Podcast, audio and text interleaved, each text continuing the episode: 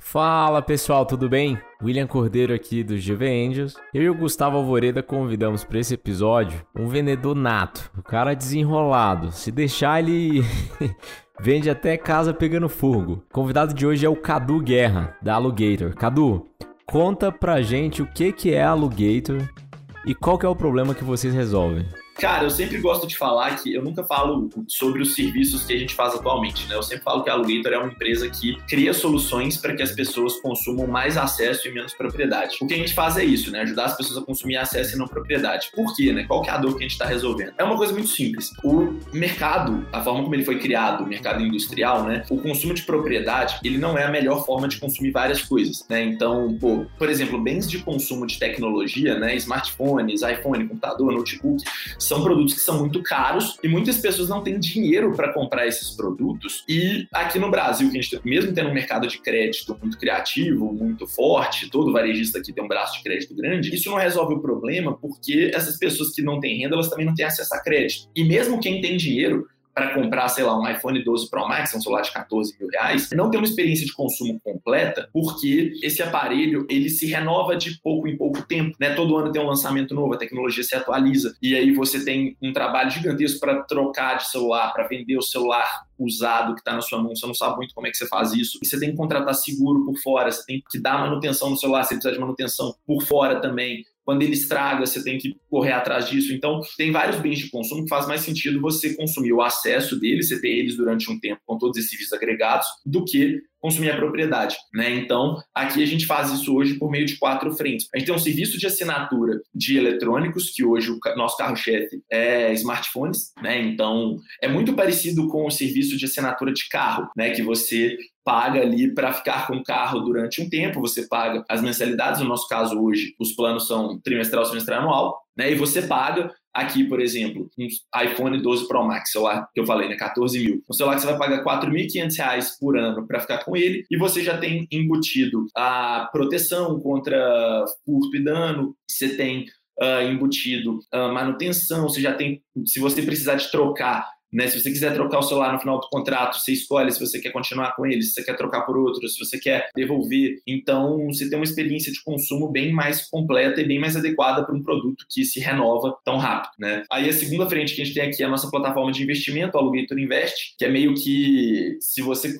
enxergar o Alugator de uma forma que eu gosto muito de enxergar, que é como grande marketplace, apesar da gente, na prática, ser, na teoria, na verdade, né, ser o dono dos ativos, o Alugator Invest é meio que o nosso lado de supply. Né? É uma plataforma plataforma de investimento onde o investidor varejo pode investir diretamente em financiar a aquisição do nosso estoque. Né? Então a gente compra, aluga e revende esses produtos para o consumidor final. Isso gera uma margem alta. Né? Então um, um iPhone 12 Pro Max, por exemplo, é um celular que eu consigo fazer 50%, 60% de margem bruta nele, por exemplo. Né? Então, o investidor financia a aquisição desse estoque por meio de operação de crédito, né? Ele compra uma, no caso, ele compra uma CCB pela nossa plataforma. A gente usa esse dinheiro para comprar o estoque, coloca o estoque que a gente comprou na garantia daquela CCB, remunera o investidor numa taxa pré-fixada que hoje uh, é muito superior a qualquer título de renda fixa, né? A gente gira aqui entre 12, 13 até 14% ao ano, dependendo da operação. E aí, com isso, a gente consegue escalar mais rápido e atender mais gente, né? Então, essa é a nossa segunda frente. A nossa terceira frente é a frente de revenda de celulares seminovos. Então, é basicamente um, um e-commerce, né? Que é a loja do alu.com.br então, celulares que voltam,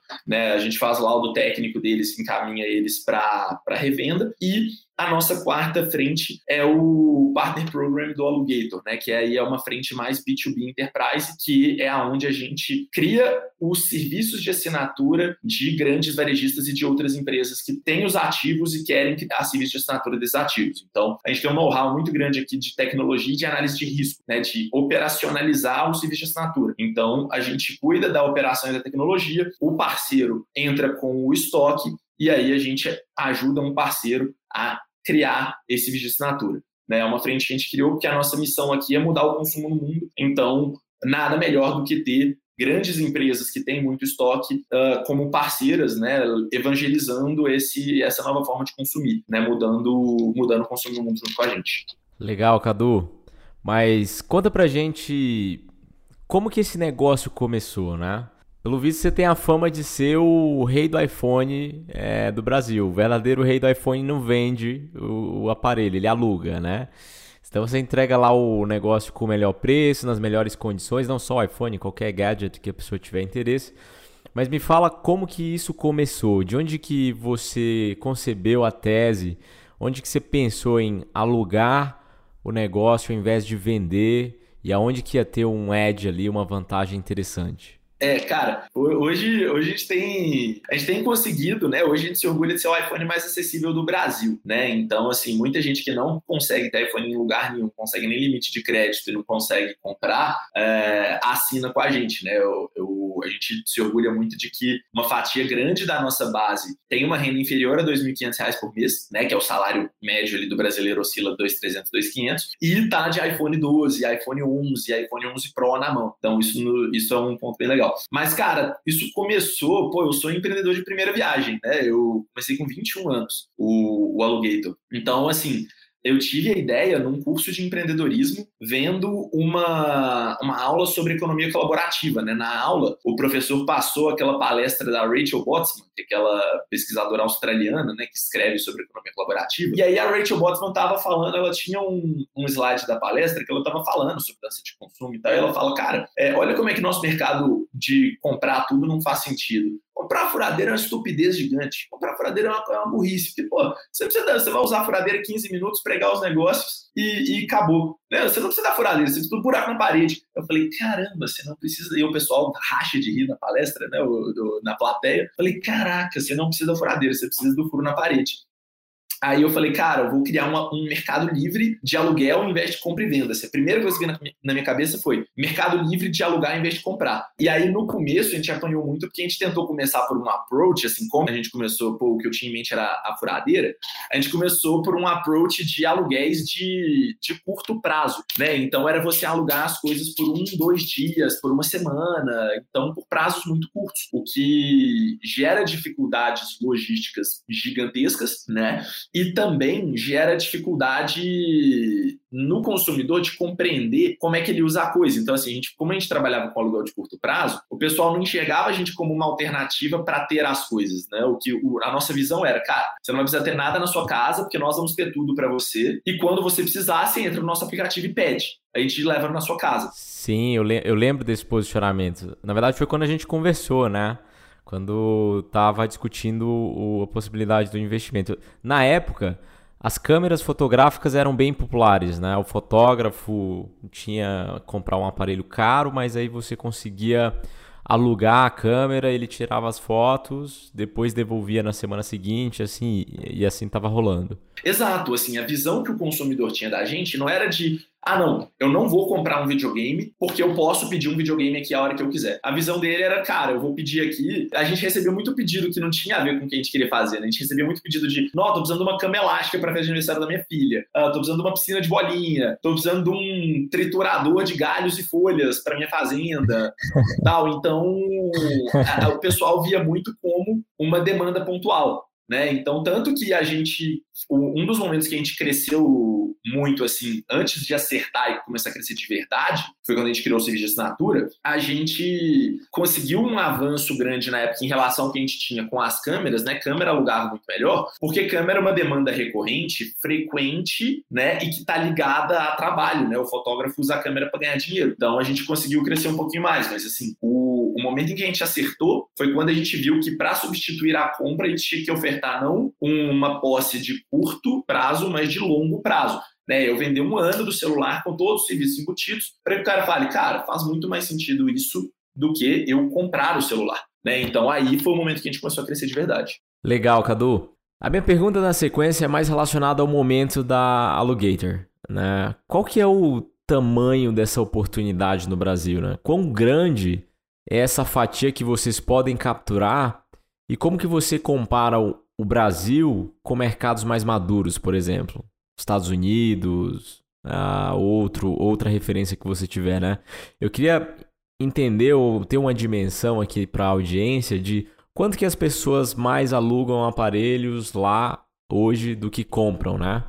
Fala pra gente sobre. Legal, cara, ótima pergunta, assim, o, é, a oportunidade é uma oportunidade gigantesca, né, hoje nós somos, assim, pelos nossos registros, o segundo maior serviço de do mundo, né, a gente fica atrás da Grover lá de Berlim, que anunciou essa semana, acabou de anunciar um round de Series B de 60 milhões de euros, né, e o Michael, o CEO da, da Grover, né, ele fala que é uma oportunidade de um trilhão de dólares globalmente, e eu concordo com ele, aqui no Brasil, pra você ter uma ideia, são, aqui, por exemplo, vamos pegar só o mercado de celular, né, Uh, aqui a gente tem 230 milhões de smartphones, né? E desses 230 milhões, mais ou menos 30 milhões são Apple, né? Então, considerando que Apple é a preferência do nosso consumidor, né? Hoje 80% da nossa base assina Apple, então Considerando somente esse, esses 30 milhões de Apple, a gente já está falando de um mercado muito grande. Né? Então, para você ter uma ideia, a gente hoje tendo uma taxa de penetração de 2% né, no, em relação ao mercado nacional, ou seja, dos 2,3% a gente conseguir pegar ali um pouco menos de 5 milhões de, de aparelhos, o que não é um absurdo. Você, você pega assim, porque o nosso negócio é um B2C muito de massa, né? Então, não é à toa que a gente foi buscar fazer parceria com os grandes varejistas, a gente está falando de um mercado de 2 bilhões de reais ano só de receita com assinatura. É, 2 bilhões de reais, não, perdão, de 7 bilhões de reais ano só com receita de assinatura. E que se você considerar a receita de revenda também, a gente já está levando esse, esse mercado para mais de 20 bilhões de reais ano, né, só com receita tendo 2% de, de market share. Então, é um mercado é um mercado muito, muito grande. Então, porque assim, é o que eu falo é que é o futuro do varejo, né? Então, é um mercado que o nosso tamanho está diretamente relacionado com o tamanho do varejo, né? E o varejo é um mercado gigantesco. Então, realmente é uma oportunidade, é uma oportunidade gigantesca. Nessa linha que você falou, né, né, quando você estava comentando sobre o tamanho da oportunidade, qual, fala pra gente qual que é o tamanho da operação da Alugator hoje, né? Vocês apanharam pra caramba naquele começo, mas agora o negócio está voando, né? Ah, quantos aparelhos vocês estão alugando? Dá uma ideia pro pessoal. Hoje a gente tem já um pouco mais de 2 mil né, assinantes ativos. A gente deve terminar o ano aí com 10 mil assinantes ativos, né? Em lista de espera, a gente tem mais de 150 mil pessoas, então a gente tem um problema de demanda reprimida muito grande, né? Porque eu tenho justamente que ficar equilibrando esse marketplace toda hora, né? Toda vez que eu vendo uma assinatura, por exemplo, de 4 mil, 4.500 reais, eu tenho que comprar um celular que custa 10 mil reais, né? Então eu tenho que trazer esse, esse investidor para o meu lado de supply, né? Para o Logator Invest. Então a gente não está com 100 mil assinantes, porque a gente não hoje não tem capacidade de compra para isso, né? De, de compra dos ativos. Uh, na nossa base a gente tem uma demanda reprimida muito grande. Aí hoje em operação a gente tem, acho que o único estado que a gente não está é Roraima e a gente opera em mais de 700 cidades hoje no Brasil. São clientes em mais de 700 cidades. Então deu, a gente cresceu Caramba, um, um bocado. Assim. Baita progresso. É, total, total, assim, pra você ter uma ideia, no final de 2019 a gente estava em quatro cidades, que era assim, Belo Horizonte e região metropolitana, né, era Belo Horizonte, Betim, Contagem e Nova Lima, basicamente, né, aqui em, em BH, que a gente tinha, que a gente tinha cliente. Então, pô, só em 2020 a gente fez mais de 700 novas cidades, né, com esse pivot aí de, de criar o serviço de assinatura de criar a plataforma de investimento. Aí, assim, entrando no ponto que você falou de da comparação com os países, isso é uma coisa muito legal né? Porque aqui no Brasil é uma questão de necessidade muito grande, né? Se você pega para ver como que o mercado funciona, uma coisa engraçada porque você vê assim, o, os iPhones, os lançamentos da Apple, eles sempre são os best-sellers globalmente, né? Então, o iPhone 11, por exemplo, no primeiro semestre dele no mercado, ele fez 37 milhões de vendas contra, se eu não me engano, 11, 12 milhões de vendas do segundo colocado, que era ou o Samsung Galaxy A51 ou A10. Então, assim, o celular premium faz três vezes mais venda que o segundo colocado, que é um modelo não premium, né? O A10 é um modelo de entrada, então, do Galaxy. Então, então assim, são números muito impressionantes. Né? E no Brasil, se você olhar no Google Trends, né, se você comparar iPhone com Samsung Galaxy e com Xiaomi Mi, por exemplo, empilhar as buscas por Galaxy e por Xiaomi Mi, você não alcança o volume de interesse por iPhone. Ou seja, era para o iPhone ser best-seller aqui também, né? Mas ele só tem 13% de market share no Brasil, né? Porque o brasileiro não tem dinheiro para ter iPhone. O iPhone 12, modelo mais barato, custa 5 mil reais, e o brasileiro ganha 2.300, ou seja, uma razão de mais de 200% né, da renda mensal média do brasileiro. E aí, se você leva isso para Estados Unidos, esse mesmo iPhone 12 custa 700 dólares, a renda média mensal do americano é de 4 mil dólares. Então lá, enquanto aqui é superior a 200%, lá é inferior a 20%. Né? E o que a gente descobriu foi: quanto mais você encurtar a razão de quanto uma pessoa precisa desembolsar para ter acesso a um iPhone, mais você faz as pessoas optarem por esse produto. Não é à toa que a nossa base né, é 80% é 80% Apple, mesmo a gente dando também as outras opções. A gente trabalha com várias outras marcas. Então, então assim, aqui você tem muito essa questão da necessidade. E aí você tem uma coisa muito legal que assim, é, o nosso mercado aqui, o latino-americano, ele é apontado como a principal oportunidade de economia, de economia do acesso, economia compartilhada, né, no, globalmente falando. Porque aqui não é só uma questão de mudança comportamental, é também uma questão de necessidade, né? É questão de a pessoa não tem outra opção e eu sou a única opção para esse cara ter um iPhone no Brasil hoje. E aí é uma coisa muito engraçada porque isso tem ônus e tem bônus. Por exemplo, o Grover, ele opera hoje na Alemanha, na Áustria e na Holanda. Né? Anunciaram essa semana que com esse round é, Série B, eles vão para Espanha, e vão para os Estados Unidos. Ou seja, só países ricos, né? só países que têm economias muito desenvolvidas. Então, são países em que a necessidade é menos latente, mas a mudança comportamental já está mais avançada, porque, por exemplo, hoje na Alemanha, segundo as pesquisas da Grover, um a cada dois alemães considera alugar um eletrônico antes de comprar. Um a cada dois, cara, isso é muito alto. Né? Imagina, pô, 120 milhões de, de 120, não, 105, 110 milhões de brasileiros considerando alugar em vez de comprar. Né? Então, sendo que hoje a gente ainda causa uma estranheza né, no, no, consumidor, em muita gente. Então, é uma. Então, enquanto lá não tem uma necessidade, como é um país mais desenvolvido, a população já está mais educada, né? Então, eles já estão, o mercado já está trabalhando um pouco, ele trabalha inovação um pouco mais fácil. O nosso lado aqui, a população, por um lado, está menos educada, né? Um país menos desenvolvido, por outro, a necessidade é, é maior, ela é mais, ela é mais latente, né? Então, assim que se dá essa, essa diferenciação, né? Mas então, assim, não deixa de ser uma oportunidade muito grande fora, tanto é que o maior do mundo não está no Brasil, ele está só em países desenvolvidos até então, mas também uma oportunidade gigantesca aqui dentro, né? Porque aqui dentro, igual falei, além da questão de mudança comportamental, que já está acontecendo, é também uma questão de mudança de, de é, questão, é também uma questão de necessidade, né? Da dor ser mais forte. Cadu, só também uma questão acho que é legal comentar.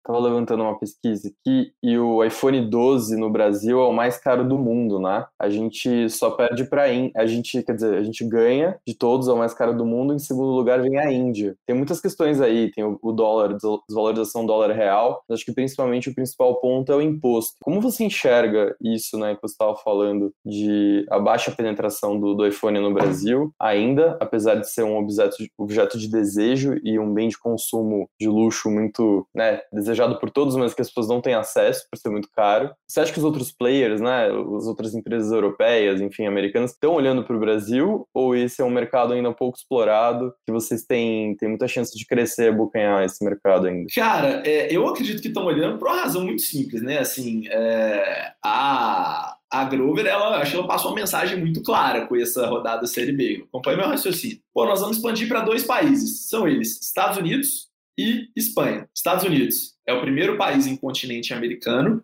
Espanha, primeiro país falante de língua latina da Grover, né? Ou seja, você já está com o pé nas Américas, você está próximo do mercado de venture capital mais forte do planeta e você vai precisar de dinheiro para fazer, né, para ir descendo ali dos Estados Unidos no sentido México e América Latina e você está traduzindo sua, a sua operação toda para o espanhol, que você traduzindo isso lá na Espanha, está pronto para entregar em vários países latino-americanos aqui. Se você está olhando para a América Latina, você invariavelmente está olhando para o Brasil também, né, que é a maior oportunidade que você tem dentro de América Latina. Então, acredito que eles estão olhando, que eles estão olhando muito para cá.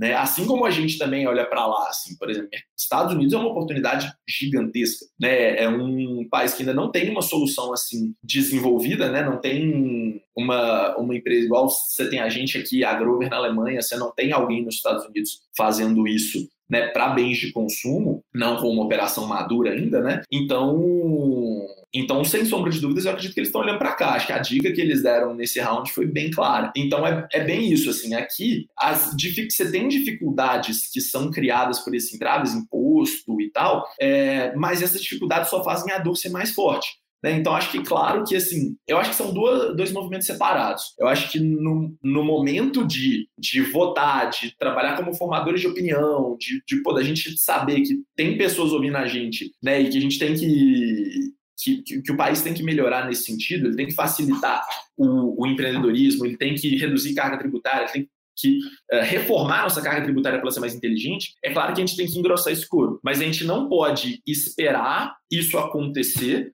para a gente começar a criar a nossa solução. A gente cria a nossa solução do jeito que dá. Então, por exemplo, hoje a gente tem um dos pontos assim que a gente tem como uma grande vantagem competitiva em relação ao pessoal da Groover é a nossa capacidade de analisar risco sem analisar crédito, né? Porque se a gente fosse analisar crédito, eu ia ser mais uma solução para quem tem dinheiro e eu não ia resolver nada. Igual, sei lá, uh, ano passado, o Itaú indiretamente entrou no nosso mercado, né? Eles criaram um iPhone para sempre. É, e o pessoal sempre vem me perguntar, cara, como é que foi o Itaú? Foi ruim para vocês? Vocês perderam market share e tal? Eu falo, cara, foi ótimo para gente. Porque o Itaú fez muito investidor qualificado olhar para o nosso mercado, né? Porque eles criaram um produto de crédito. O celular usado substitui a parcela do principal. Então, na prática é quase que uma, que uma locação, né? mas eles estão usando a, a envelopagem do crédito, que a gente usa da locação, que a gente acredita que é, é melhor. Aí, se a gente entra nesses motivos. Mas, assim, o, no Itaú, você tem que ter o limite de crédito todo da operação disponível no cartão Itaú para você contratar. Então, você precisa ter 6 mil reais para você pegar um iPhone 11, por exemplo, 6, 5 mil reais. Né?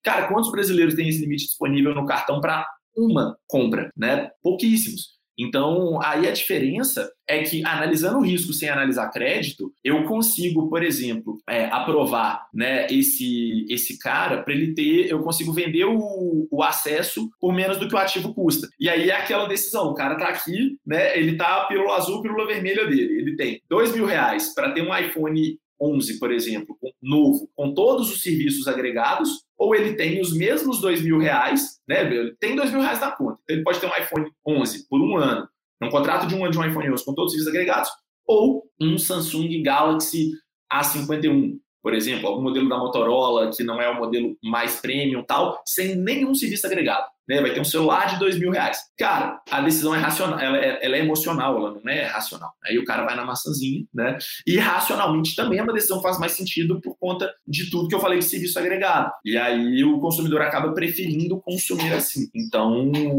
esse é o ponto, assim, assim, que eu enxergo essa, essa diferenciação das duas coisas. Aqui tem muito entrave, mas como tem muito problema, também tem muita oportunidade. A faz parte do nosso portfólio negativo, digamos assim. A gente passou a oportunidade de investir na Logator, infelizmente, apesar da ponte do Renato Freitas. Uma das coisas que naquele momento foi um grande desafio, e hoje eu vi que vocês conseguiram contornar muito bem, foi como fazer esse negócio escalar sendo dono do ativo, né? Como você escala um negócio com capital de giro intensivo? Precisa estar tá lá comprando os iPhones e financiando essa, esse ciclo inteiro. E aí vocês foram bem criativos em Alugueiro Invest, peer-to-peer lending, etc. Conta pra gente o que, que é o grande desafio de escalar um negócio quando você precisa de capital intensivo para rodar. Cara, primeiro esse lance do, do portfólio negativo, isso é uma história engraçada, mas não é culpa de vocês. Eu preciso melhorar as minhas skills de, de fundraising, assim. que poderia ter mostrado melhor. E, nossa, cara, e até hoje eu apanho, bicho. É uma tese que, pô, até hoje uh, é difícil de ganhar a confiança, assim, do, dos VCs, né? A gente tá fazendo um round agora. É, é até engraçado, nossas conversas evoluíram muito mais com investidores estratégicos do que com os VCs, por causa dessa coisa da tese, né? De ser uma tese que tem todos esses lados aí de capital intensivo e tal. Mas eu estou trabalhando, assim, eu mando e-mail pro Florian da Loft toda semana, pedindo mentoria, pedindo conselho e tal. Pô, Florian, me ajuda aí, eu preciso aprender a levantar capital. Urgente. Mas, mas então, assim, cara, é, o, uma coisa que a gente sempre, que a gente sempre teve muito claro na nossa visão do negócio é que a gente sempre quis usar o Alugator, né, tendo os ativos próprios, para catalisar um grande marketplace marketplace. A gente quer ser meio que o primeiro supplier de um grande marketplace. Por isso que o, o começo foi o, o melhor caminho para o começo foi essa pegada de fintech, né? Foi essa pegada de criar produto de crédito. Por quê? Porque a gente falou, cara, a gente não tem empresas alugando para o consumidor final no Brasil. Né? Não existe isso no Brasil ainda. O pessoal não percebeu ainda que isso é uma grande oportunidade. A gente tem empresas alugando no B2B. Essas empresas não estão interessadas em fazer B2C, justamente porque todo mundo analisa só crédito. O, todo mundo acha esse risco muito alto. Assim, eu ia conversar com um dono de locadora, os caras falavam, cara, pô, esse cara é maluco, tá fazendo aluguel B2C, isso é loucura. E, pô, aluguel B2C sem, sem você ter, por exemplo, que quando era, sei lá, em Belo Horizonte, pô, eu tenho o endereço do cara, né, para ir buscar o produto na casa dele, se, se precisar. Mas Pô, a gente aluga para o interior do Alagoas. Fazer uma cobrança em loco. É, exatamente. Assim, se eu precisar, eu tenho essa oportunidade. Hoje eu alugo para o interior do Alagoas. Então, assim, o... mas a nossa visão sempre foi essa. Foi de assim, cara, a gente começa como o primeiro grande supplier, mas na verdade a gente está catalisando um grande marketplace. Porque, esse... Porque isso é bom o... financeiramente. O consumidor prefere consumir assim, então não tem... Porque a gente sempre, nos últimos anos todos, o que a gente mais fez foi se preparar para o momento em que os grandes varejistas iam querer começar a fazer isso que no momento em que os grandes varejistas quisessem começar a fazer isso, a gente teria que ter se diferenciado o suficiente para a gente conseguir convencer eles de que é melhor fazer com a gente como parceiro do que competir contra a gente, né? Porque, cara, por mais que eles fossem apanhar na hora que eles fossem analisar risco, pô, eles iam ter muito dinheiro para gastar, né? E aí isso poderia resultar numa perda de, de market share do nosso lado. Então a nossa visão sempre foi essa, né? Foi foi desenvolver uma estrutura que, pô, hoje é só a gente que usa, mas, sei lá, da mesma forma que no início era só a Amazon que vendia em Amazon e depois passou, passaram a ser outras empresas que vendiam dentro de, de Amazon. Então, essa sempre foi a nossa visão. Então, assim, o grande desafio é você conseguir equilibrar as coisas. É um desafio muito próximo de um marketplace aqui, né? Porque a gente. Porque hoje, toda vez que a gente. Pô, se eu faturo um milhão de reais, eu tenho que levantar dois milhões de reais de crédito, né? Então, toda vez que eu tenho um, um grande mês aqui, uma meta batida, eu estou gerando um grande desafio para outro lado. E aí é uma coisa muito louca que no lado de, de oferta é meta. Agora, no lado de supply é necessidade. Então, pô, é, a minha meta de oferta se eu não bater ela, tá tudo bem, né? Entre aspas, eu não vou assim, se eu faço 80% da minha meta, não tem problema, porque, cara, eu não vou quebrar por causa disso, né? Então eu vou estudar, vou entender o que deu errado e vou correr atrás da meta no próximo mês. Agora, se eu não bato a minha meta de supply, a minha meta de captação, eu atraso entrega, né? E aí, pô, isso prejudica o meu NPS, isso prejudica o meu reclame aqui, isso prejudica minhas redes sociais, isso prejudica também as minhas próximas vendas, porque o cara vê que a reputação não tá legal, ele vai perguntar isso para minha equipe de vendas e vai falar, pô, mas eu tô vendo no reclame aqui que vocês têm muita reclamação de, de prazo de entrega. Isso me faz também ter que ofertar prazos de entrega mais longos. Então, pô, ao invés de eu estar tá oferecendo um prazo de entrega de uma semana, isso aumenta churn, porque o churn que eu tenho, eu não tenho churn hoje de contrato, que o cara recebe o celular, cancela e devolve. Isso aconteceu uma vez até hoje. É, então eu não tenho esse tipo de churn. Eu tenho churn de quem? Do cara que está esperando o produto chegar e cancelar a compra, né, no meio do no meio do caminho. Então, esse desafio ele é muito grande, né? Porque trabalhar com duas coisas ao mesmo tempo, eu poderia estar focando a energia de todo o time em um lado só, poderia estar focando todo o recurso que eu tenho em um lado só, né? Mas eu tenho que focar nas duas coisas, né? Além de desenvolver uma estrutura para mim em paralelo enquanto eu desenvolvo o que vai ser realmente o marketplace, né? O que vai ser a parceria com, com outras empresas, porque eu não posso depender dessas empresas quererem fazer isso para eu escalar, né? É uma oportunidade gigante, mesmo que a gente vá fazer sozinho para sempre, mesmo que eu vá ser o dono de todos os ativos para sempre. Mas, mas então assim, esse que é o que é o desafio, é você trabalhar várias frentes em paralelo, né? Porque o recurso é finito, o tempo é finito, o braço é finito, então a gente tem que trabalhar muito bem aqui as nossas, as nossas priorizações. Né? Cadu, uma coisa que eu queria te perguntar é o seguinte: você está baseado em BH com o time. E, e, a gente tem conversado cada vez mais com outros empreendedores de BH, né? Então, se lá nos Estados Unidos existe o PayPal Máfia, ah, no Brasil a gente tem a máfia do pão de queijo, que é uma turma muito boa.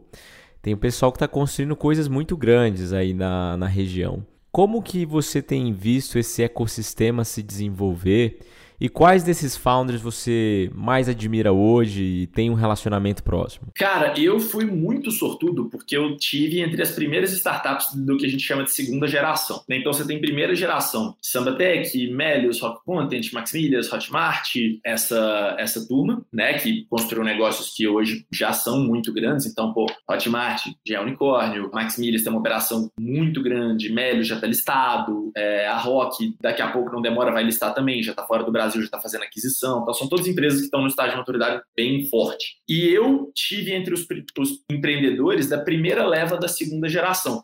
Então, o que aconteceu? Eu peguei um momento de mercado, a gente começou em janeiro de 2016. Então, eu peguei um momento de mercado que, pô, o Israel do Melios, por exemplo, ele já tinha um business grande. O Melios em 2016 era o que? Um pouco maior do que o Alugator é hoje. Hoje a gente tem 40 pessoas. Né? O Melios, na época, devia ter o quê? Devia estar perto de 100, né?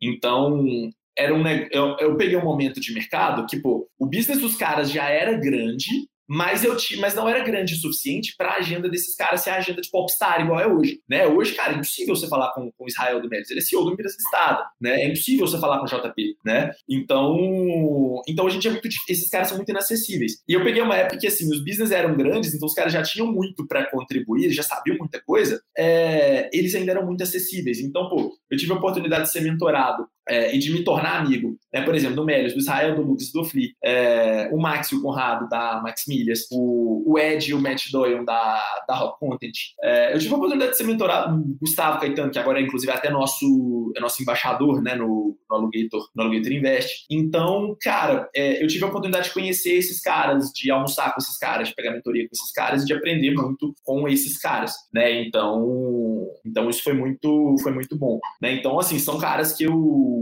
que eu admiro muito, né? Pô, vários desses, desses caras são e eu acho muito legal, assim, que quando me perguntam, pô, Cadu, quem são seus ídolos? Não são caras que eu, ah, pô, é o Zuckerberg, sabe? Um cara que eu nunca vou conhecer. Não, são, são caras que eu já sentei, já almocei com cara, sabe? Que, tipo assim, e que eles são meus ídolos justamente porque eu ouvi desse cara sobre visão, sobre cultura, sobre negócio, e eu falei, caraca, é isso, esse cara é um gênio, saca? Então, pô, eu tive a oportunidade de ter mentoria de fundraising com o Flória, que é o dono do maior round de venture capital da história desse país. Então, isso é, foi uma sorte muito grande que a gente deu de time, né, de pegar um time muito legal de começar e ter acesso a essa, a essa turma. Então, então, pô, os caras que eu admiro, sem sombra de dúvida, são, são esses, né? Mas assim, mas muito também é o pessoal da nossa geração. Então, eu sou fãzaço do, do pessoal do Bag, do, do Pedrinho, do Thiago.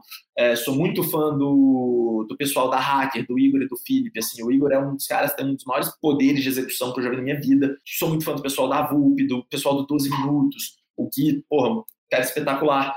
Então, então, assim, são caras que os da nossa geração também, eu aprendo muito, muito com eles também. Então, pô, é uma, é uma comunidade forte, assim. Aqui tem, tem muita gente boa é, criando negócios que são muito que são muito fortes também mercados muito grandes. Cadu, conta pra gente como é que foi o seu primeiro cheque, né? Vocês levantaram uma rodada de Equity Crowdfunding 2018, então além da forma de financiamento da plataforma do, do Alligator Invest, vocês captaram de fato entregaram equity para empreendedores ver essa plataforma. Você acha que foi um modelo que se provou útil para vocês, né, para acessar maiores, uma base maior de consumidores? O que, que você pode trazer de aprendizado para a gente e para quem está ouvindo a gente aqui? Cara, é, eu, eu, ah, foi uma experiência bem legal para nós, né? Nossos primeiros cheques, assim, meu primeiro cheque foi um Family Friends, na verdade, né? O bom e velho Family Friends. Foi uma história muito assim, eu tava, foi meu pai, cara, que fez o primeiro cheque e o segundo foi um grande amigo da minha família, né? Então foram dois cheques assim na sequência que um foi meu pai, outro foi esse amigo da família, que foi assim,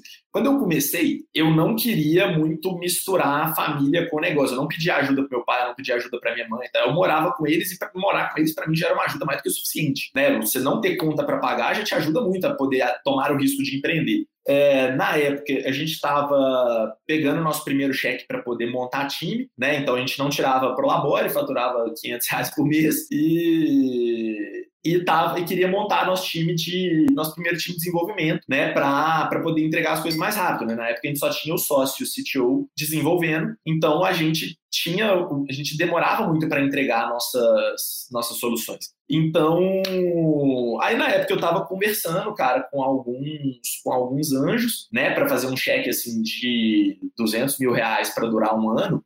E, e aí é, a coisa estava indo e meu pai que me chamou, meu pai virou e falou, cara, eu quero que você faça um pitch para mim. Eu falei, pai, tá bom. É, aí eu fui, fiz o pitch, meu pai foi fez uma proposta que ele foi e fez uma proposta de um cheque um pouquinho menor para um pouquinho a mais de equity. Só que ele falou só que cara, ó, aí eu falei, tá, por que, que eu não vou fazer com, com o anjo? Falei, não, primeiro que eu sou seu pai, então eu tenho que ter essa, esse benefício. Segundo, porque, pô, esse anjo aí, você vai ter que conversar com advogado, contrato, você, você sabe que se você apertar minha mão hoje, ele tá na sua mão amanhã.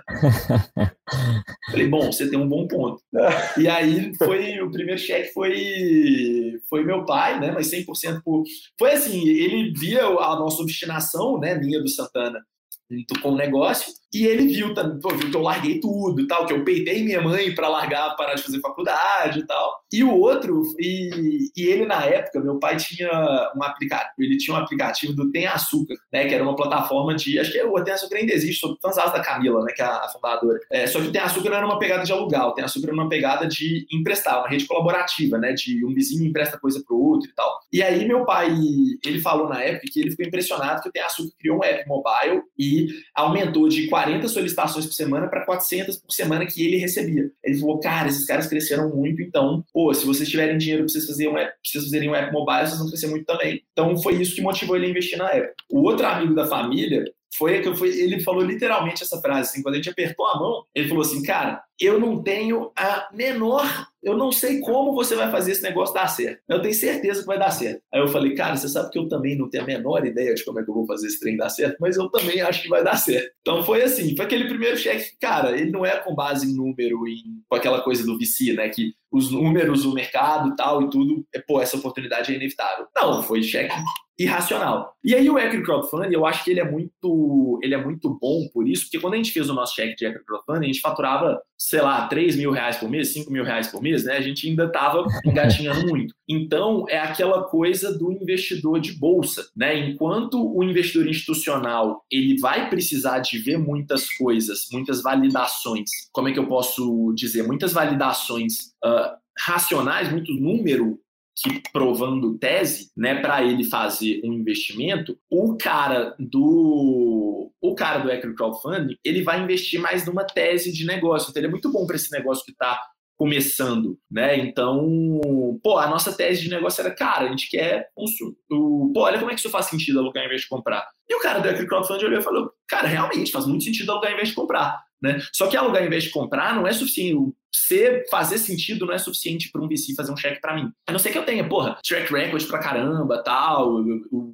consiga provar que o meu plano é sólido e que o meu mercado é grande, sei lá, igual a própria a própria Loft, né? Os caras cresceram muito rápido porque, pô, era o Flória e o Matt captando depois de construir a história da Print. A Yellow levantou muito dinheiro, porque era, pô, Renato Ariel, e o CEO da, da Caloi, né, construindo um business depois de criar o primeiro unicórnio do Brasil. Então, assim, eu vejo que é um, é um mercado muito legal. E eu sou muito otimista para esse mercado, assim, até porque, uh, querendo ou não, ele traz uma alternativa a mais de cheque para o empreendedor, né? Então, isso faz o mercado de venture capital ficar mais competitivo, né, dentre investidores brigando para fazer os cheques. Isso é muito bom para o ecossistema, para os empreendedores. E, cara, eu acredito que vai se desenvolver muito. Assim, eu acredito que a gente vai ter uma B3 paralela de ações de startups, né, para o pessoal ficar negociando startup, fazendo cheque via crowdfunding. E, e isso é muito legal. Né? No, no crowdfunding, a gente tem que só sempre tomar cuidado com a qualidade dos ativos, porque aí o, o institucional ele é extremamente técnico, né? ele é extremamente é, cético em relação a qualquer tipo de, de coisa. Assim. Tudo tem que estar tá bem embasado. Enquanto muitas vezes as decisões de investimento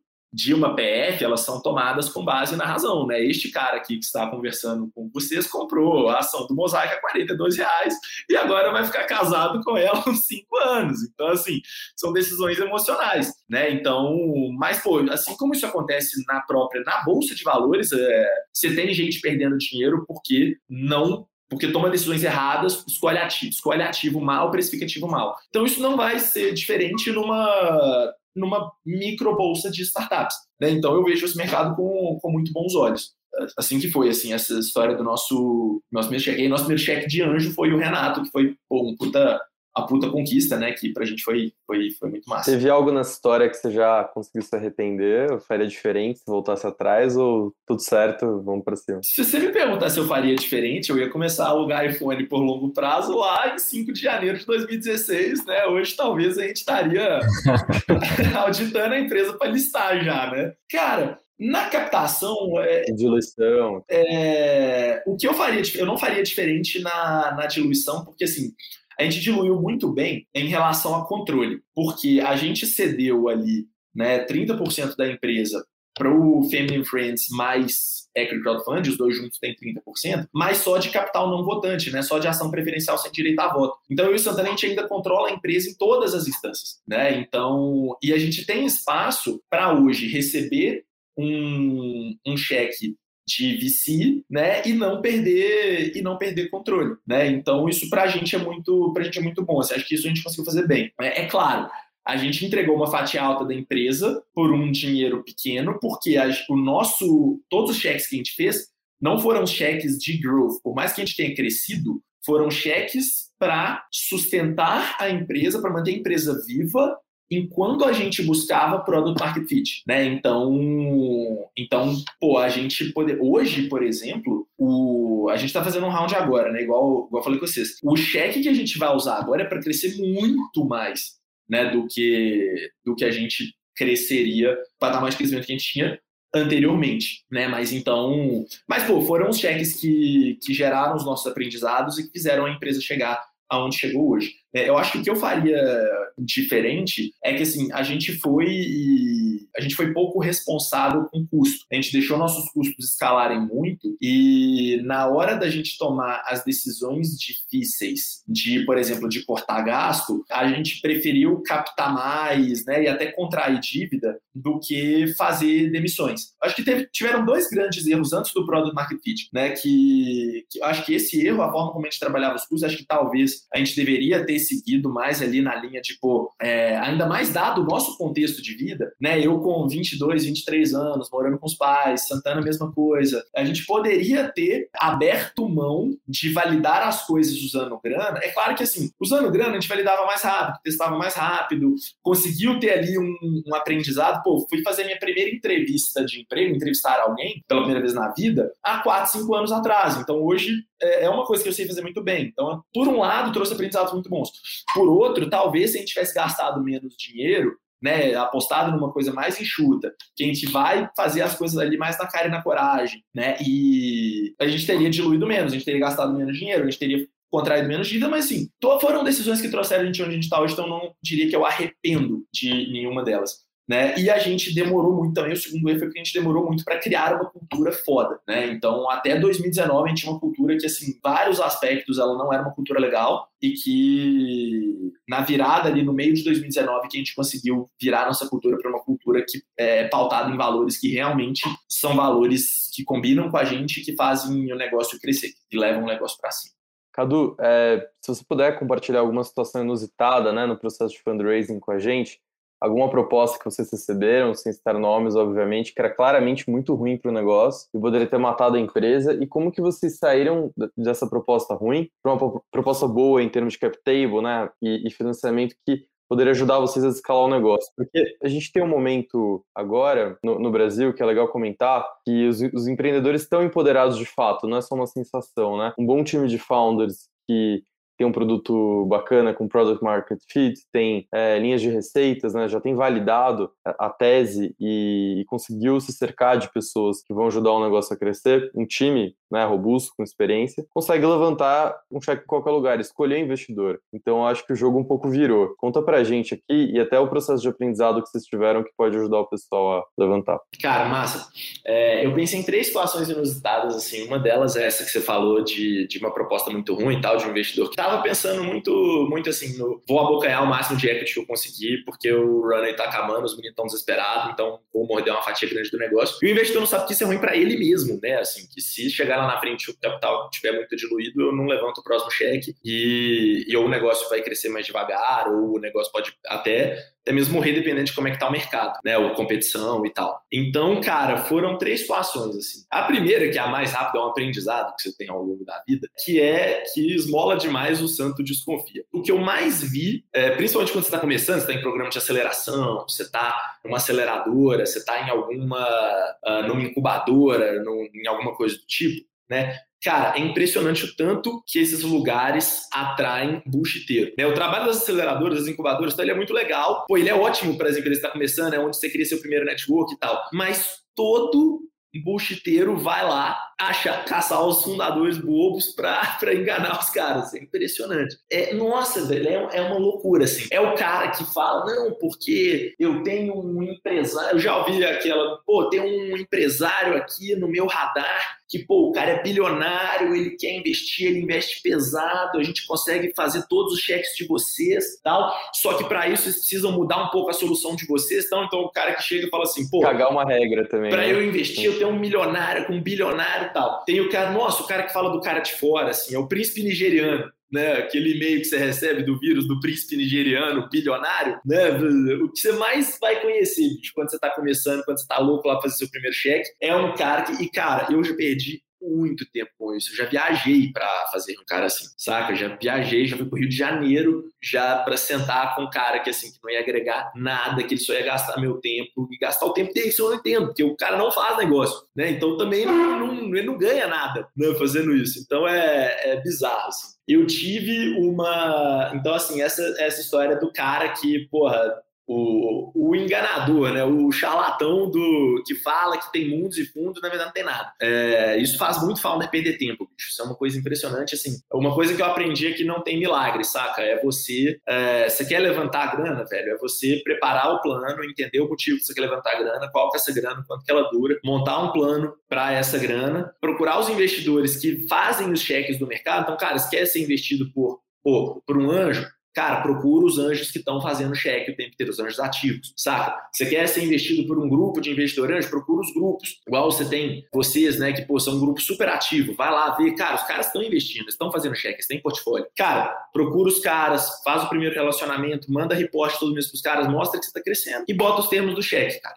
É assim que você levanta capital. Não tem muito, muito um, uma coisa de, nossa, acertei um home run aqui, um príncipe nigeriano tal. Aí eu tive uma uma vez que eu tinha uma história muito ilustrada que aconteceu. Foi que teve uma vez que eu tinha uma, uma amiga minha, uma colega minha de infância, né, que tinha estudado comigo no meu colégio, que ela é filha de um empresário muito grande, assim. Porra, um bilionário, assim, que é dono de uma, de uma rede muito grande aqui uh, no Brasil de empresas. E esse cara, um dia, eu, eu não vou falar o setor, porque se eu falar o setor, o pessoal descobre. Mas assim, eu tava procurando levantar um cheque nessa época, eu tava conversando com esse cara e com outro investidor. Queria levantar um cheque de 600 mil reais ia ser o nosso segundo cheque, foi antes da Exceed, na verdade, foi antes do Equity Crowdfund. Aí o que aconteceu? Eu queria levantar um cheque ali de 600 mil, né, mas que se eu fechasse meio milhão, eu tava tranquilo, assim, para executar o que era a proposta. E aí, essa colega minha me procurou e falou o seguinte, cara, a gente acabou de fechar a venda da empresa aqui da família, um negócio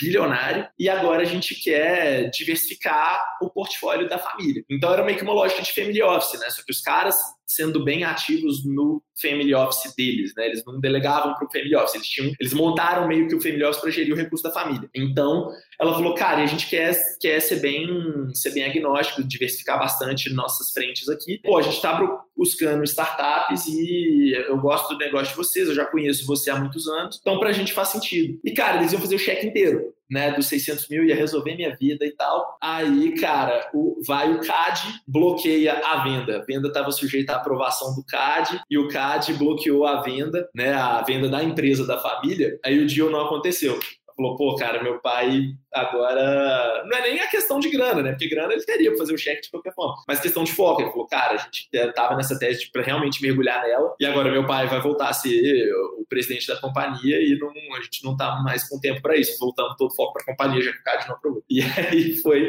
perdendo. Ah, não sei se aconteceu o cheque, né? Mas, pô, perdemos um uma boa oportunidade. Nisso, eu estava negociando com outro investidor, que foi o que você falou da proposta bizarra. Né, que era um cara que, pô, tá pedindo um cheque de uh, ah, 600 mil. Eu, eu, sempre fui um pouco overpricer com valuation, né? Eu geralmente precifico meu ativo um pouquinho, um pouquinho assim, eu, eu coloco múltiplos altos, eu fiz isso algumas vezes já, porque eu conheço o potencial do negócio. Mas então, assim, eu tava pedindo na época um valuation caro, assim, um múltiplo absurdo. A gente faturando, tinha faturado 20 mil reais no ano, né? O cheque era para produto, não era para escalar, então não faz muito sentido olhar muito múltiplo de receita, né? Ou de EBITDA. Mas eu queria um cheque de 600 mil, eu queria entregar 10% do business, né? Queria, então, botar um valor de 6 milhões. Tudo bem que eu tava ali fora assim, mas, pô, dava para trabalhar num valuation de, porra, 3 milhões, eu uh, super faria. Tanto que a gente fechou na Exceed em 2.4. Mas aí, assim, o sentamos com esse investidor e falou: não, então eu tenho uma proposta para vocês. Eu vou. Eu vou pegar, é, eu vou fazer um cheque de 100 mil para vocês. Esse cheque vai ser parcelado de cinco vezes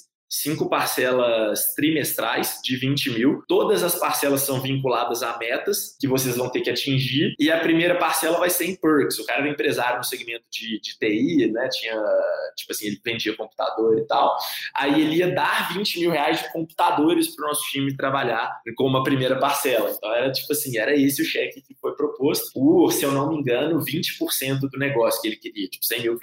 Eu falei, cara, você tá louco, assim, eu vou matar meus primeiros investidores vou não vou executar os planos, vou diluir a tudo, faz o menor sentido essa operação. E aí o que foi muito engraçado também, isso foi além dessa loucura assim do, do cheque, foi o cara que foi nosso assessor, né? Que não era bem um assessor, era assim, um cara que a gente conhecia de, de ecossistema, de acelerador e tal. Ele falou, cara, pô, aquele discurso que eu falei, né? Tô, pô, tô trabalhando com os empresários grandes tal, vocês estão captando, o negócio é muito bom, vou ajudar vocês a levantar um cheque. Aí ele foi, apresentou o cara, reunião, pô, levou a gente no escritório do cara, aquele escritório, porra, mó luxuoso, tal. Nós falamos, pô, cara, vai dar bom, né? Tipo, o cara deve ter, deve ter a grana, gostou do negócio, tal, pô, que massa. No meio do caminho, o cara, ele estava trabalhando pra gente. Né, ele estava ajudando a gente a levantar o cheque. No meio do caminho, ele começou a trabalhar pro investidor. E aí, ele começou a massacrar a nossa tese nas reuniões, na nossa cara. Então, assim, é, aí ele virava, é, falava, pô, não, que isso aqui desse jeito não tem como, esse múltiplo não faz o menor sentido, isso aqui não, tal. Cara, ele questionava de tudo, assim, questionava, pô, a stack que a gente estava usando com o nosso CTO, o nosso CTO, tipo assim, cara, você não é dev, o que você está falando, né? Então, ele, cara, ele, ele, ele ficou tão engajado em ajudar o investidor a bater no nosso valuation, que, pra você ter ideia, na época o nosso o produto era muito ruim, né? As críticas que ele fez realmente estavam corretas, mas que era o marketplace, né? Que pô, você alugava uma coisa sua para mim, eu alugava uma coisa de você. Cara, esse cara, ele fazia o seguinte, ele entrava no site, por exemplo, sábado, 11 horas da noite, para alugar uma bicicleta para ele usar domingo de manhã. Aí não conseguia, porque não conseguia falar com o interlocutor a tempo, né? Porque pô, você vai sair 8 horas da manhã do domingo, tentando alugar o trem 11 horas da noite do sábado, não vai dar. E aí, e mesmo assim, eu e Santana, a gente ficava de plantão porque a gente sabia que ele estava fazendo isso para tentar, mas pô, a gente não conseguia comunicar com os caras. Aí ele falava, pô, tentei usar o produto de vocês várias vezes e nunca consegui. Ficava assim, podando a tese, cara, com o investidor. Assim. Conflito de interesse básico. Assim. É. É, e, e, tem vários VCs que fazem até, até check de referência né, com os clientes. Assim, já aconteceu de alguns VCs pedirem pra gente contato dos clientes. para eles ligarem pros clientes e falarem, cara, como é que é usar o aluguel?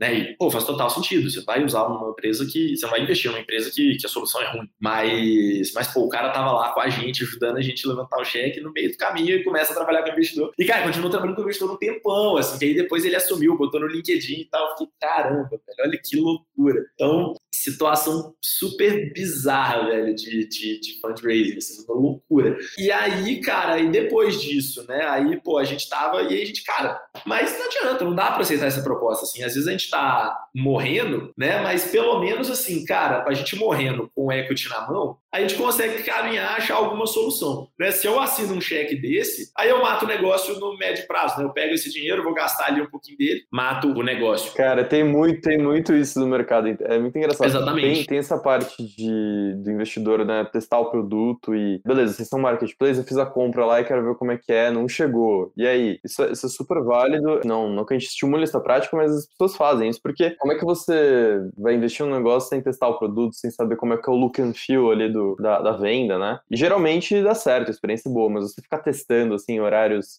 fora do comercial, incompatíveis, ainda leva uma dívida pro seu nome, né? Que que o cara, o cara desse ele não tem a, mente, a, a, o mindset ali de beleza, tem certos investimentos, eu vou fazer write-off e certos investimentos eu vou porrar. É um cara que, né, que é uma pessoa que já tem prática ali no VC. Que vai te cobrar a dívida conversível, vai falar que não vai converter e vai te cobrar a dívida. Esse é o cara que vai te cobrar a dívida conversível, exatamente. Que o cara que não faz VC, né, o cara que não faz muito ali, tá olhando isso é só uma oportunidade de ganhar dinheiro. Total. Mas o que também é válido, mas enfim, tem muitos outros, uh, outros aspectos. É, assim, mas, cara, procure bons investidores. Isso é, pô, isso é. Nossa. Eu ia perguntar, eu perguntar, Cadu, como é que vocês chegaram. Aí veio o Renato, né? Da 99, como é que vocês acessaram ele como é que, e que momento que ele chegou para conseguir de fato, né? Ajudar vocês a escalar. Dar uma mentoria de fato valiosa para vocês. O Renato, cara, ele foi. Eu, eu pensei assim, pô, foi realmente um anjo para a gente, né? Porque ele ajudou muito a gente, assim, tanto pelo timing do cheque dele, pela confiança que ele teve na gente, e também pelos conselhos, pelos esporros, pelas conversas que eu tive com ele, foi um cara que, que nos ajudou muito, assim. Então, assim, o contexto, a gente saiu dessa história do cheque bizarro para levantar o cheque, a gente dos, dos 600 mil, a gente na época conseguiu é, fazer 480, que igual eu falei, dava um tempo muito bom de runway pra gente, né? E aí foram 360 com Exceed e 120 com Family Friends, então então a gente conseguiu sair bem, né? Aí fizemos um valuation legal, fizemos em termos legais, foi, foi muito bom pra gente. Bom, aí beleza. Passou um ano, a gente estava indo levantar um round, que o round, assim, era um round que a gente ainda não tinha um, um product market fit, mas a gente estava crescendo. Então, pô, pra você ter uma ideia, eu levantei o crowdfunding, faturava dois mil reais por mês. Quando eu fui levantar esse, esse cheque novo, eu estava faturando 40, 50 mil mês. Então, assim, você já está no momento ali de fazer um cheque que você vai pensar um pouco já em growth nesse cheque, apesar de não ser um cheque que era, pô, cara, o produto tá violento, agora a gente quer pisar no acelerador. Não, tinha muita coisa de produto ainda para mexer, mas é o que aconteceu. É, eu conheci o, o Renato, né, porque eu sabia que ele tinha virado investidor anjo, porque acompanhando notícia, né? Eu tinha, eu já sabia da história dele com a 99, eu sabia que ele era o, um dos fundadores da Yellow. E aí, é, quando a Yellow fundiu com fundiu com a Green, virou Grow, né? E aí o Ariel e o Renato saíram da, da operação, o Renato falava na matéria, né, que, pô, tô saindo, agora vou me dedicar à minha carreira de investidor anjo, vou me dedicar a ajudar outras startups, na verdade, ser mentor e investidor. Então eu já sabia disso, mas eu procurei ele muito mais interessado no lado mentor, porque na época, eu estava com o problema, justamente eu queria resolver esse problema de capital intensive, né? Então era assim, cara, pô, a gente já tinha começado a comprar os ativos e a gente estava alugando por diário. Então assim, eu tava, velho, como é que eu escalo a minha operação tendo que comprar estoque? Para mim, isso era uma pergunta sem resposta, né? E aí eu fui, é, por que, que eu fui conversar com o Renato? Porque eu falei, cara, esse cara tem uma experiência em marketplace B2C, que é a 99. Esse cara tem uma experiência em business capital intensive, que é a Yellow ele é o cara para eu conversar. Então mandei mensagem para ele. E eu acho que eu até mandei na época também pro. Acho que eu não consegui mandar pro Paulo, porque no LinkedIn dele você tem que, você tinha que ter um e-mail para adicionar ele. E eu não lembro se eu mandei pro Ariel também. Mas sei que mandei pro Renato. Né? Aí falei que vi a palestra dele no case e tal, que queria bater um papo com ele, porque os desafios eram muito parecidos. Falei, cara, pô, adorei sua palestra, achei animal. Queria bater um papo com você, pegar uma call de mentoria com você, porque eu tenho esse esse problema, meu business é assim assim são desafios parecidos, então eu queria bater um papo. Ele marcou a conversa, ele me ajudou com, com as dúvidas e tal ali. E aí, no final da conversa, ele, ele perguntou se a gente estava captando, né? Que ele gostou do negócio, gostou do propósito, uh, gostou, assim, da forma como a gente falava do, do business, né? Da empolgação e tudo mais. Perguntou se a gente estava captando. Eu falei, cara, estamos. E aí, trouxe o Renato pro, pro round, Renato até apresentou a gente para outros VCs, apresentou a gente para o Canary, apresentou a gente para a Maia, para a gente assim, tentar fechar o round. E aí o que aconteceu? O Renato comitou no round. Só que o Renato comitou em 10% do round, né? Então o round era para durar 18 meses. E aí, cara, eu sei que o dinheiro estava acabando. Nós tomamos negativa dos VCs que ele tinha apresentado para a gente, tomamos negativa dos outros VCs que estavam no nosso pipe. E basicamente não tinha muito outro. Porque, cara, até eu procurar outro investidor, né? E fazer a coisa, não tinha muito como como a coisa acontecer. Então foi, foi até um pouco depois desse momento que a gente conversou com a GB Angels, né, que o William fala que virou portfólio negativo, mas que foi muito assim, uma coisa de, de que eu, eu falo que tem muita falha minha nisso também, de tanto não saber mostrar com clareza o plano, a oportunidade que a gente ia fazer, mas também de, por exemplo, é, eu não estava full time no fund, porque eu estava tentando fazer um negócio para equivar. Então, eu tinha pouquíssimo tempo disponível, né? E o negócio precisava de mim para break precisava de mim na operação. Então, assim, Enquanto por um lado eu tava lá tentando captar, por outro, por exemplo, vinha o William me pedia para mandar um BP, por exemplo, eu demorava duas semanas para devolver. E aí você perde time, né? E aí acaba que a conversa esfria e aí passa. Fundraising leva muito tempo. Exato. Então, então assim, foi uma das coisas que eu aprendi, que, cara, prepare o data room todo antes de começar o round, porque toda vez que um VC te mandar um e-mail, você responde, cara, tem hora que eu respondo trânsito, né, que eu tenho o link fácil, tipo assim, pô, vem o VC, me manda um e-mail 8 e 10 da noite, 8 e 15 já tá lá de volta dele e fala, pô, cara, o round tá, tá indo. Aí o Renato foi o único comitado no round, né, eu não consegui nenhum outro investidor pro round, o dinheiro acabando, eu virei pro Renato e falei, Renato, então, eu preciso que você faça o seu aporte. E ele falou que ele estava comitado, era basicamente, né, cara, termina de fechar o round que todo mundo aporta, padrão. Falei, cara, preciso que você faça o cheque. Aí ele falou, pô, é complicado, cara, porque assim, eu tô disposto, o risco que eu topei correr é o risco do negócio, né? O risco do negócio tô disposto a correr. Mas não tô disposto a correr o risco de você não captar, né? Você tá botando dois riscos aqui. E era um risco gigantesco, porque pensa, se o round é para durar 18 meses e ele comitou 10% do round, o Renato tava me dando na melhor das hipóteses dois meses, enxugando um pouco o custo. Ele tava me dando dois meses de running para ou breakivar ou a gente ou a gente levantar mais capital. E aí eu falei, cara, pô, mas mas, pois é, mas eu preciso. A grana tá acabando, o jeito de investir é esse. Porque aí eu falei, se você não investir agora, você perdeu a oportunidade de investir. Não porque, o, porque eu vou fazer o investidor, mas porque o negócio vai quebrar, o dinheiro vai acabar. E aí ele falou, pô, cara, eu preciso pensar e tal. Aí nós marcamos mais uma conversa. Eu falei com ele, cara, vamos fazer o seguinte, vamos propor um plano de, de metas aqui, sei lá, para chegar nesse break-even. Eu consigo montar um plano para o break-even, que aí, cara, você faz seu cheque com esses dois meses de run aí eu chego no break-even no final do segundo mês. Chegando no, no, final do segundo mês, aí, cara, eu faço meu fundraising com calma, porque eu vou estar break-evado, eu mando reporte para os investidores todos, faço três, seis meses de reporte e faço o round do jeito que tem que ser. Né? E aí, pô, a gente consegue fazer isso. Aí ele falou, pô, cara, ainda tô inseguro, tal, tal, tal. Porque, e realmente ele tinha razão de estar inseguro, né? Topou, falou, cara, pô, é, eu continuei mandando update para ele, de pô, batemos meta, fizemos isso, fizemos aquilo. Ele falou, cara, pô, tô achando animal, vou, vou correr esse risco com vocês, velho. Vambora, vamos correr o risco. E fez o cheque, saca? E assim, e era bizarro, porque assim, o, ele fez o cheque, no dia seguinte eu tava lá, Renato do céu, cadê o cheque e tal? Meu Deus, e, e, porra, e os advogados lá, os nossos e o dele, batendo nos contratos, eu, Renato, cadê o dinheiro? Eu tenho que pagar salário e tal.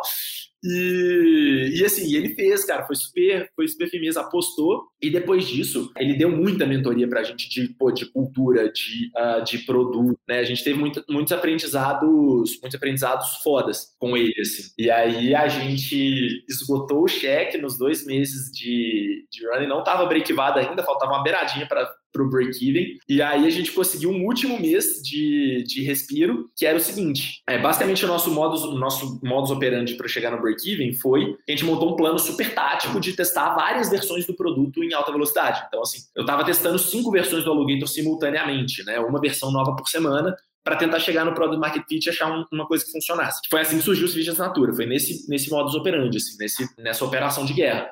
Né? A gente chamava de DEFCON. Aí, cara, a gente fazendo, o, acabaram, acabou o, o runway, né? Acabou o caixa e não tinha break, break ainda.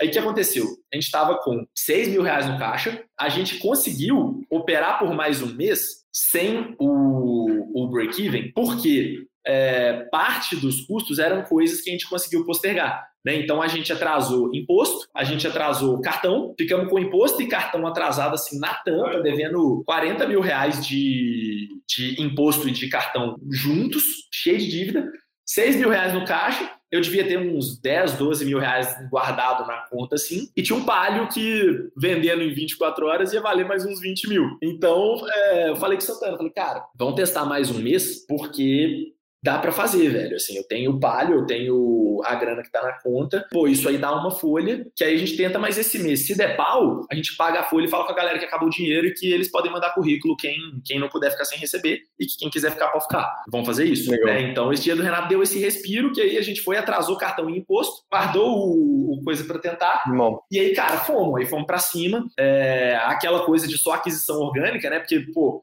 o time de marketing lá, não, tal, vamos fazer uma campanha no Facebook. A gente, então, não dá pra fazer campanha no Facebook, porque tem cartão de crédito.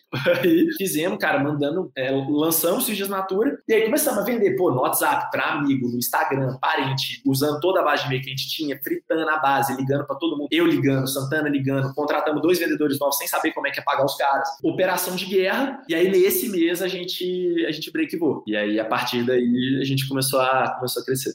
Boa, vamos um ping-pong? Bora, vamos lá. Cadu, o que, você tá lendo? Cara, tô lendo atualmente, eu tô com dois livros em sequência no, no pipeline. Tô terminando agora o Unicórnio Verde e Amarelo, a história da 99. Renata é nosso investidor, o Paulo é nosso mentor, então para a gente tem um, um, um, carinho especial com essa história, e é uma história que se aprende, que gera muito aprendizado também. E meu próximo é A Regra é Não Ter Regras, da história da Netflix, do Rich Hastings, sobre cultura. Esse animal, tô lendo ele aqui junto com, com o Gustavo. É, do animal. Cara, me conta uma ferramenta de trabalho para você que é indispensável hoje. O que, que não dá para viver sem? Todoist não dá para viver sem, cara. Todoist, porque, cara, Todoist é meio que assim, é uma, cara, é impressionante essa, a qualidade dos caras, o, o, tanto que eles são superiores a outros softwares de produtividade. Concordo totalmente. Eu falo constantemente que é assim, é basicamente assim, é uma equipe de 80 pessoas espalhada por vários países, por criada por dois founders que são muito bons de produto. Então, é meio que assim, os caras viraram e falaram, cara, vamos fazer uma plataforma aqui que nós vamos gerir 80 pessoas, cada uma num fuso horário diferente, falando uma língua diferente. E quando a gente criar uma coisa que funciona, todo mundo vai comprar isso, porque vai a gente vai ter criado algo tão bom. Então, assim, cara, pra você ter ideia, o meu CRM de VCs, ele roda dentro do, do Todoist. Meu CRM de parceria estratégica roda dentro do Todoist. Meus projetos pessoais, assim, de leitura, de fazer exercício, de alimentação saudável, tudo roda dentro do Todoist. Minhas testes de outras, tudo, tudo, tudo roda dentro do Todoist. E não dá para deixar de citar o bom e velho Google Calendar também, né? Porque, assim, pô, quando a gente chega nesse, nesse momento da empresa de estar tá fundraising, 40 pessoas no time e tal, se você não cuida bem da sua agenda, velho, você não produz. É impressionante. Então, não dá para deixar de citar a agenda, que é a ferramenta principal de qualquer gestor, mas Porra, Todoist é animal. Posso fazer, um, fazer uma elogio aqui ao Todoist. Eu compartilho dessa Nossa, é bom demais. mesma pilha aí do Cadu há anos. O primeiro estágio me, me um dos sócios né, do escritório onde eu estagiei no primeiro lugar me, me recomendou, falou, cara, coloca suas coisas pessoais aí, vai mudar a sua vida. No começo eu torci um pouco o nariz, mas desde então eu assino tipo, dois Premium e eu acho a empresa mesmo incrível, assim, caras operando em vários lugares do mundo, uma equipe que nunca se conheceu e faz uma viagem para se conhecer, modelo de pandemia, né, um modelo permanente que já, acho que já vem de, de anos, assim, e várias ferramentas, é realmente incrível. É, não, é, nossa, é, é animal. É muito bom. Cadu, que, que, portal ou que jornal ou que site você usa hoje para se manter informado? Cara, é, eu acabei ficando muito multi multiplataforma na hora de consultar assim. Eu fiz uma coisa que, que assim me ajudou a ser muito produtivo, que eu eduquei o algoritmo das minhas redes sociais para ser um algoritmo para ficar 100% focado em trabalho. Então o que eu fiz? Eu comecei a seguir e favoritar e curtir no Instagram, tudo de tipo assim, de Harvard Business Review, de TechCrunch, de Crunchbase, de influenciadores do nosso mercado e tal. LinkedIn, mesma coisa. Passei a só adicionar e aceitar gente, por exemplo, eu queria me desenvolver em Venture Capital. Então, só gente de Venture Capital. E aí, acaba que, assim, eu entro no Instagram, eu tenho lá, pô, só conteúdo do que eu quero ver. Eu entro no LinkedIn, eu tenho só conteúdo que eu quero ver. Isso por si só já ajudou muito. Mas eu tô sempre acompanhando TechCrunch, Crunchbase, para me informar, né, e acompanhando também assim o e a minha a minha home do LinkedIn eu vejo muita muita coisa chega por lá e também e aí para artigo